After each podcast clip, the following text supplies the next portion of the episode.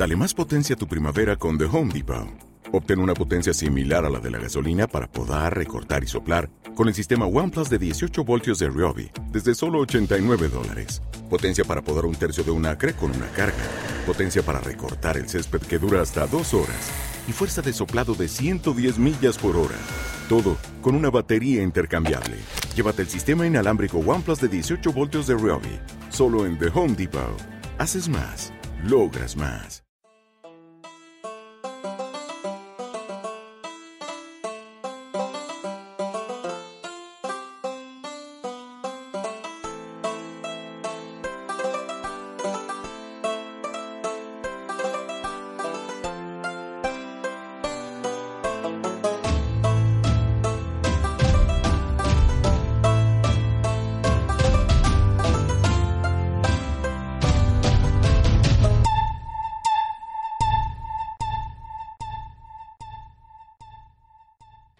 Imagina un futuro posible dentro de no muchos años. En Euskadi, el gobierno autonómico decide, sin contar con el gobierno central, realizar un referéndum de autodeterminación. Desde Madrid, la respuesta es rotunda. Esa convocatoria es ilegal. Sin embargo, las distintas fuerzas que forman el gobierno vasco se ven arrastradas a proseguir con las elecciones hasta el final. Será el 5 de agosto. La opinión pública española se polariza. Las Fuerzas Armadas, Policía y Guardia Civil son puestas en estado de alerta. A medida que va terminando el mes de julio, los nervios se van tensando. Hay encontronazos en las calles entre independentistas y contrarios a la independencia. Quema de vehículos, pintadas cada vez más agresivas, tumultos que acaban en peleas multitudinarias. Empiezan a salir de Euskadi los primeros vascos que no quieren verse envueltos en lo que sea que vaya a pasar. Al principio son unas pocas familias. Conforme empieza la escalada de incidentes, el número va aumentando.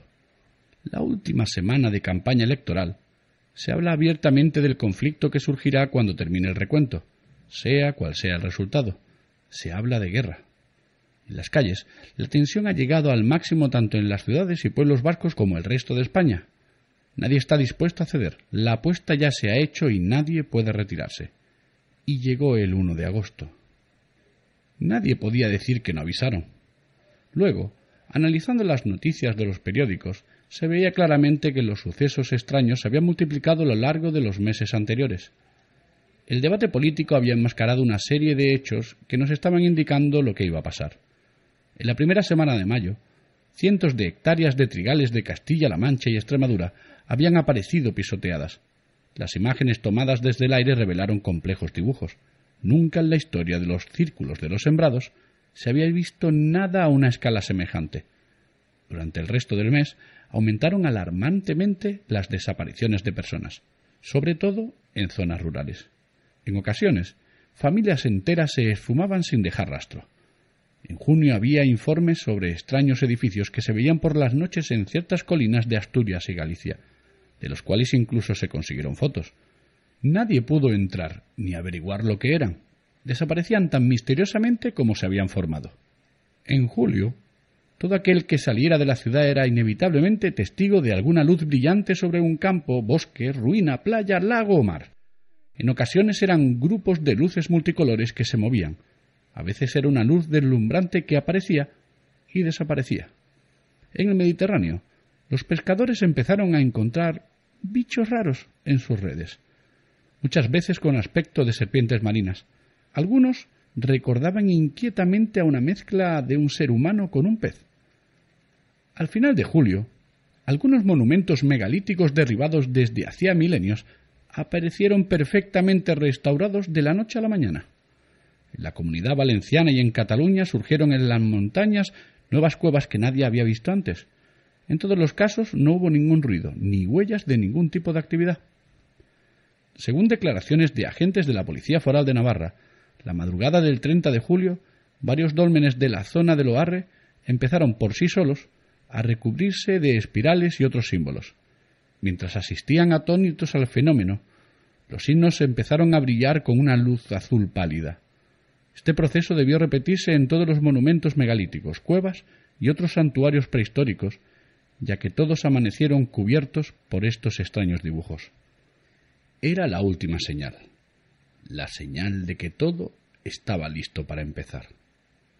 Y entonces empezó. El 1 de agosto ellos abrieron los portales. Ellos le llaman el regreso. Nosotros le llamamos la invasión. Cada objeto marcado por esos símbolos misteriosos resultó ser una puerta de entrada en nuestro mundo, pero al principio no lo entendimos. Empezaron a llegar de madrugada noticias sobre monstruos enormes, criaturas terribles, que se veían por los caminos y los campos de media España. Estos seres no se limitaban a aparecer, formaban parte de un plan. Fueron bloqueando carreteras y pasos, y así aislando pueblos y comarcas enteras. Luego le llamamos ogros, o jáncanos, y demás.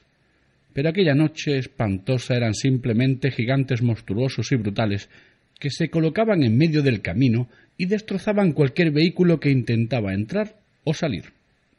Al cabo de una hora o dos, llegaba la ocupación, una embajada de hermosísimas mujeres.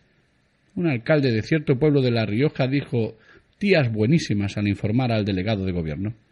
Se presentaba ante las autoridades locales. Las despertaba y entonces entregaban un comunicado en el que reclamaban ese territorio para la raza antigua o los eternamente jóvenes. Si la autoridad allí presente se carcajeaba, o si había algún conato de resistencia, un dragón aterrizaba en la plaza, o un culebre gigante salía por una fuente y acababa rápidamente con la cuestión. En menos de diez horas habían sido reclamadas la mitad de Asturias, Cantabria, Galicia y País Vasco, una cuarta parte de Cataluña, Aragón, Comunidad Valenciana, Andalucía y las dos Castillas, Murcia y La Rioja.